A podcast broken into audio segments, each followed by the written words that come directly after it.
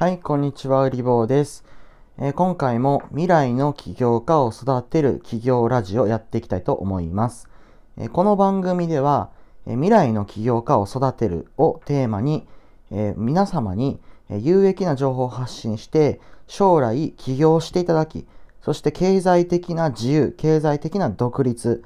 えこの世のですね、すべての豪奢なもの、つまり金、え権力、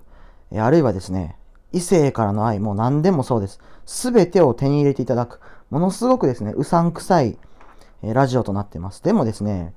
あの、起業家をね、見たことあるかっていうとね、多分ね、見たことないと思うんですよ。あの、近くにね、起業家いないと思います。なぜかっていうと、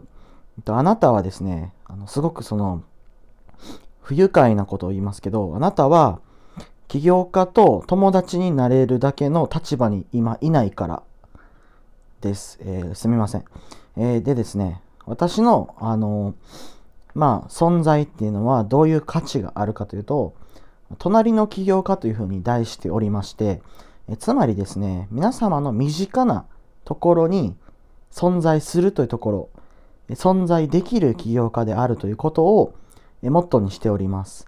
地方議員のね、方とかはですね、会いに行ける議員みたいなね、で、アイドルだとね、会いに行けるアイドルというふうな言葉ありますけど、それに近いような存在です。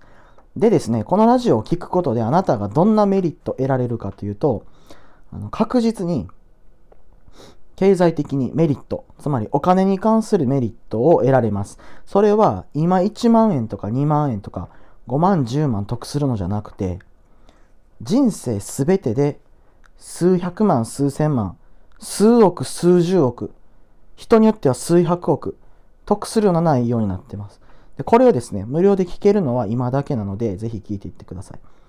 で、今回のテーマ、起業家の仕事術について解説します。で、前提なんですけども、私の仕事術って何かっていうと、圧倒的に効率よく、で、圧倒的に結果を出すような仕事の仕方、考え方を解説しています。なので、ぜひ真似してください。で、3つあって、3つ順番に解説します。1つ目がハード、2つ目がソフト、で、3つ目がまあフィロソフィーっていう風にやっていきます。ハードはあのどういう道具が必要か、ソフトはどういったソフトウェアが必要か、フィロソフィーはどういった考え方が必要か、この3つに分割して解説します。1つ目のハードについて、これはですね、もうある程度答えが出てるんですよ。何かっていうと、まず高性能なデスクトップパソコン。えノートパソコンでもいいですけど、とにかく高性能なパソコン。あなたが買える中でも、あの無理をしてでもですね、高性能なパソコン買ってほしいんですよ。どういうことかっていうと、パソコンっていうのはね、あなたの脳の延長になるんですよ。つまりね、あなたのパソコンの性能があなたが考えることの限界になる。えっ、と、低品質なパソコン、低性能なパソコンを持っている人で、高年収な人がいたら私に連絡ください。多分来ないと思います。あなたのパソコンの性能はあなたの年収を決めます。で、私はですね、まあ、そんなに良くないですけどね、ドスパラっていうあのゲーミング PC の会社で20万円ぐらいのパソコン買って使ってます。安いですよ、20万円のパソコンって。びっくりするほど安いですよ、こんなもん。うん。まあ少なくとも最低10万円のパソコン買ってください。で、10万円のパソコン買えない人は、まあ、あのちょっとね、厳しいですね。えっ、と、で、次。次がですね、モニター。目に優しいモニター買ってください。っていうのが、まあ、長時間仕事してたら、まっすぐ、あの真っ先にね、目が死ぬんですよ。で、目が死ぬ理由は何かっていう、まあ、解説するのもあれですけど、まあ、少なくとも IPS モニターっていう種類のモニターを買ってください。おすすめは映像っていう会社の、えっと、FORIS で FORIS っていう型があるんですけど、これがかなり良かったです。私はすでに5台持ってます、このモニター。で、えっと、まともな椅子と机。これが重要で、まあ、机はね、遮光デスクだったらなおよしなんですけど、遮光デスクがない場合は、まあ、いずれ買うとしておいて、椅子はしっかりとしたものを買ってください。っていうのが、椅子がまともじゃないと、腰を痛めてしまって、もう仕事どころではないからですね。おそらくあなたが働いている会社では、ろくな椅子が与えられてないと思います。で私はですね、あの、これね、あの、プロクターのギャンブルっていう P&G ですよね。P&G 社っていう、まあ、マーケティング世界一とされている会社の、まあ、インターンシップとかね、本選考行ったことあって見たんですけど、びっくりしましたね、本当に。何がびっくりしたかっていうと、あの、すべての椅子がね、アーロンチェアだったんですよね。あの、だから、一つね、30万円ぐらいの椅子が、もうあの会議室にびっしりあって、びっくりしました、もう。お金があるからじゃなくて、えっと、社員のパフォーマンスを上げるために、椅子が大事だっていうことに気づいてる会社なんだなって思いました。でもね、私ね、大企業にもいたんですけどね、もう見てくださいって感じですよ。非常に劣悪な椅子ですよ。ゴミのようなね、あの、本当にひどい椅子。でひどい椅子で従業員の腰をあの負担をかけて結局働ける期間を短くしてるんですよ。まあ、結論としてあなたはあの劣悪な椅子をね買うべきではない。それは賢いことではないから。品質の高い椅子を買うべき。で、まあ手探りに買ってみてほしいのはスティールケースっていう会社のリープチェアですね。で、このリープチェアは中古でだいたい2万から3万円で売ってます。で、座り心地が知りたければ、えっ、ー、とですね、あのリサイクルショップとかに売ってる場合もあるんですけど、あの、リープチェアで、あの、近くでね、視座できるか、あの試してみて、で、そこでね、えっ、と、座ってみてください。オフィスバスターズとかはね、確か座れだと思います。で、リープチェアが合わない人は、例えばニトリの、あの、ところでね、座って合うやつを初め買うっていうのでもいいです。いずれにしても椅子にはちゃんと投資をしてください。で、次、パームレスト。これが大事で、パームレスト何かっていうと、あのね、机の硬いところに、あの、キーボードを置いて、そのまま作業すると、えっとですね、手のひらがジンマシン出たりとか、人によってはもう、あの、仕事しすぎで、腱鞘炎みたいになるんですよ。これ本当ですよ。あの、えっとね、エンジニアの方分かると思うんですけど、もう手がボロボロになるんですよ。私も行きつけのあのお医者さんっていうか、あの接骨院のね、先生いるんですけど、もうあの手首の骨とか、あの手の骨がもうぐちゃぐちゃになるんで、えっと、パームレストっていうのを使ってください。調べてもらったら分かります。まあ、簡単に言うと手に置く用の、手をね、置く用のクッションなんですよ。これ使ってください。で、ここまでがハード。つまり、えっと、ものですよね。何を買えばいいかっていうものを話しました。次、ソフト面。ソフト面話していくと、どういうですね、ソフトウェアをパソコンに入れるべきかっていうことです。結論としてはですね、まず1つ目が Google スプレッドシート。で次、Google ドキュメント。で次がトレロ。で、Gmail、チャットワーク。これだけあれば、もう大抵のことできるので、これをまあ全てですね、パソコンにぶち込んで、えー、必ずですね、ぶち込んでください。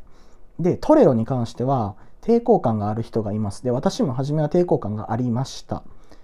ていうのが、トレロっていうのは、ものすごく、その仕事をさせてくる、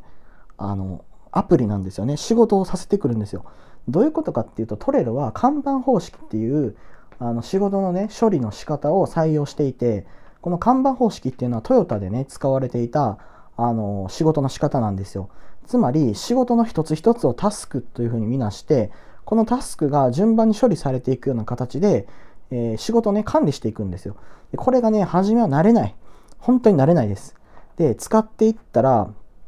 あのね、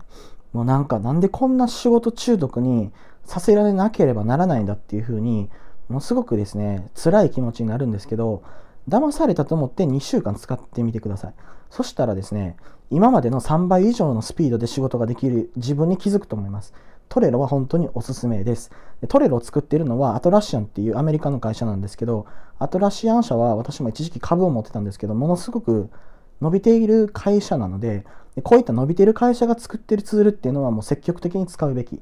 ですね。で、Google スプレッドシートとドキュメント解説すると、Google スプレッドシートはあの Excel のクラウド版っていう感じですね。つまり皆さんが使っている Microsoft の Excel がどこにいても使える。スマートフォンからもパソコンからも使える。しかも共有が一瞬でできるんですよ。だから仕事を一緒にしているメンバーの人とか、外注先の方とかお客さんにあの共有ができるんですよ、Excel を。でね、あなたの会社ではおそらくね、スプレッドシート使ってないと思います。多分頭の固い愚かなね、お年寄りの人がスプレッドシート使うの良くないとか言って多分使ってないんじゃないでしょうか。でもですね、非常にそれは愚かなことですね。愚者のすることですね。えっと、Excel を使って、その Excel をね、メールで送るでしょ？で、メールで送って、その Excel の次のバージョン、そして最新バージョン、2021年最新版とかってね、どんどんどんどんバージョンが増えていって、ぐちゃぐちゃになるんですよ、Excel っていうのは。これがもう本当にもうね、劣悪極まりないので、スプレッドシート使うべきです。もう使えばわかります。で、Google ドキュメント、これは Word のあのクラウド版。で、これもね、スプレッドシートと同じように非常に素晴らしい。ぜひ使ってください。で、Gmail。まあ、初めはね、Gmail で大丈夫です。あの、特にそのメール取得しなくても、まずは Gmail で OK です。で、えチャットワーク。チャットワークもあの非常に素晴らしい、えー、コミュニケーションツールになってます。これいいのが、あのね、画像とかをね、すぐに送れるし、保存もできるっていうところがものすごく楽ですね。えっ、ー、と、なんかメールメールにね、その画像とかをスマホでこう、添付するよりも、もっとなんか素早く添付できるので、でチャットワークはやっぱりベンチャーの方とか結構使われてるので、非常におすすめです。はい。で、最後にフィロソフィー編ね、考え方について解説したいと思います。え複数の考え方があって全部あの話していきますね。このね、あの私のラジオではもう私の思ってること全部話すので、全部吸収してください。まず1つ目、オフィスなんていらねえってことです。あのオフィスなんてね、いらないですよ。あの私ね、2年ぐらい前から言ってたんですよ。オフィスなんていらんと。あのオフィスなんてね、オフィスがね、ある会社とか、オフィスに投資してる、あの、伸びているね、ベンチャーの経営者の方、これ聞かれて気を悪く、あの、しないでいただきたいんですけど、私がこのラジオをね、話している相手っていうのは、あの、今本当にお金もなくて、今から起業したいとか、副業で商売をしたいっていう人、相手なので、多分分かっていただけると思います。オフィスっていうのはね、ものすごいコストなんですよ、あれ。で、ずっとお金がかかるんですよ。家賃がかかる。でもですね、今この時代ってコロナでもうあんまりね、オフィスに出社もね、しにくいんですよね。でこのコロナがいつまで続くかっていうと、もう私大体分かってるんですけどもね、1年とか2年じゃそんなの止まらないです。向こう3年あるいは5年、もしかしたら永続するかもしれない。つまり、あの人類が常にね、インフルエンザのように戦っていかないといけない病気に状態化する可能性すらあります。ってなると、今までのルールが全く変わってしまって、オフィスで働くっていう価値観自体なくなる可能性がありますよね。っていうふうに考えると、別にオフィスなんていらないよねって話なんですよ。でもっと言うと、IT ツールがどんどん出てますから、あのバーチャルオフィスを使ったりとかね、IT ツールを使ってオフィスレスな経営をすべきです。私はそういうふうにしてます。オフィスはいらないです。次、会議なんてやめちまえってことですよ。会議なんてね、あのやるもんじゃないですよ。えっ、とね、これもね、うんと、あんまり気を悪くしていただきたくなくて、えー、会議がね、えっ、と、好きな経営者の方とか、それとか、もうどうしてもね、そのディスカッションしてアイデア出さないといけない業態の方は別です。ただし、その例外を除けば、会議なんてやるもんじゃないですよ。っていうとはね、あなたは起業家、経営者、副業のビジネスオーナーになるんだから、あなたが全部決めないとダメなんですよ。全部あなたは決めないといけない。じゃあ会議で何話すのってことです。会議なんてしなくてもあなたが決めればいいんですから。全部あなたが調べて、全部あなたが考えて、あなたが決めて、で決めたことを人にあのやってもらったりとか、自分でやったりとかするのはいいですけど、会議で話し合いなんてするもんじゃないです。でそもそも会議っていうのは民主主義ですよね。多数決ですよね。これは最も愚かなね、物事の決め方なんですよ。決して会議をすべきじゃないです。で、会議をね、開こうとする人間っていうのはね、うんとね、うん、課長部長とかね、管理職の人、あの会社のね、管理職の人ならわかりますけど、そうじゃない人で会議をすぐ開こうとするスタッフメンバーっていうのは私は必要ないと思ってる。うん。会議っていうのは同時に人々の時間を奪いますよね。例えば10人会議して1時間会議したら 10×1 時間で延べ10時間分のその人たちの時間を奪うんですよ。じゃあね、時給単価がその人らがね、2000円だと考えてくださいよ。2000円かけるね、10でね、もうこれだけでね、2万円かかるんですよ。じゃあその会議のアウトプット2万円の価値ありますかって言ったらないですよね。じゃあね、もうチャットとかでいいんですよ。要するに。それか1人の人がまとめてね、賢い人が高速でその20時間分の試行作業を30分で終わらせたらいいんですよ。だから会議いらないです。で次、電話はすべて着信拒否せよ。これもね、あのツイッターで解説してるんですけど、あの結局ねあの、くだらない電話っていうのがたくさんかかってきますよ。起業したら。うん、でそしたら、まずね、かかってきた電話にをすぐ取っちゃダメですね。すぐ取らずに、その電話番号を Google 検索する。で、Google 検索して、えっと、業者とか、その勧誘であるとか、詐欺だとかね、そういう評判が今出ますから、出たら即着信拒否する。これでもうあのだんだんとね、そういう煩わしい電話がかかってこなくなります。それから、あのつまらない電話をね、かけてくる人と仕事しちゃダメですね。あのだから、打ち合わせをしたりとかね、その起業家同士であのアイデアを交換するとか、近況報告するとか、そういうもんならいいですけど、そうじゃなくて、例えばその役所の作業とかね、役所の担当者から連絡が来るとか、それから顧客に関しても、その、対してね、あの大した用もないのにものすごく電話かけてくるとかね、いうふうになると、やっぱりそのあなたのリソースが奪われてしまうので、あまりいい客とは言えないですね。基本的に電話なんて使わない方がいいです。で、チャットで全て済ませて、電話であのサポートするんだったら有料にすべきですね。つまりね、サーバー会社とかは有料であの電話サービスっていうのを設けてますよね。そういった風にすべきなんですよ。移行すべきなんですよ。で、次のフィロソフィーね、これ。仕事できない人とは縁を切れ。うん、つまりね、あなたは仕事できる人じゃないとダメなんですよ。ってことはね、仕事できない人と群れてちゃ群れてちゃダメですよ。仕事できない人の方が多いんですから、仕事できない人と関わってたら、あなたも仕事ができなくなるし、でもっと言うと、あなたのスピードが落ちるんですよ。思考の品質も落ちる。つまりね、損をするんですよ。だから仕事できない人とは縁を切るべきですね。次、え自動化効率化せよ。これもね、もうものすごくね、いろんな人が言ってますけど、うんと、あらゆる作業が自動化効率化できないかっていうふうに考えてください。もう常に考えてください。例えばメール1つ送る、資料1つ作る、資料調べる、検索する、画像を取ってくる、それから、えー、と文字をね、入れ替えたりとか、あるいは誰かに何かをお願いしたりとか、そのあらゆる作業を自動化できないか、効率化できないか考えて、組み替えて、え、ある時はソフトを使って、ある時はシステムを使って、ある時は外部サービスを使って、で、どんどんどんどん効率化してください。えそういうふうにしないとあなたの時間が増えないです。で、あなたの時間が増えないと何が起きるかっていうと、あなたがもっと使うべきことに時間を使えなくなるんです。するとね、あのあなたの商売、ビジネスが、やがて成長しなくなります。致命傷になりますから気をつけてください。で、次が、えー、情報商材を買いまくれ。これもね、ものすごくうさんくさいですけど、本当のことです。基本的には本、本をたくさん買ってください。本をものすごく、あのこれもね、いずれ解説します。買うべき本、買うべき本と買うべきじゃない本と。本を買いあさって、それから、今だったらね、手前味噌ですけど、ノートっていうのも売ってますよね。割高ですけど、やっぱり情報の品質高いものは高いです。うん、だから、これも前評判とかを見ながら、まあ、必要であれば買ってください。でも順番としてはまず本ですね。まず本買ってください。で、セミナー。セミナーはね、あんま行かなくていいですけどね。ウェビナーとか、ウェブのセミナーだったらまあ行ってもいいですけど、普通のセミナーは行ってもね、やっぱり交通費とか時間とかがものすごくあるので、それほどなんか聞く価値のないものっていうのも多いんでね。あれはなんかやる気を注入するためのドーピングだと思ってください、セミナーは。うん。で、最後はですね、えパーティーに行くな、死ぬまで働けっていうことですね。つまりですね、その、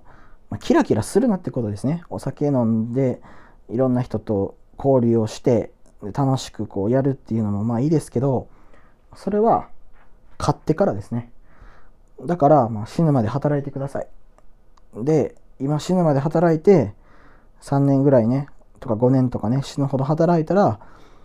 あの、あとはいくらでも楽できるっていう、そういう働き方に、え変えていってください。え今回は、起業家の仕事術について解説をしました。え面白いと思っていただけたら、Twitter で感想いただければ嬉しいです。フォローもお願いします。拡散もお願いします。売り棒でした。ありがとうございます。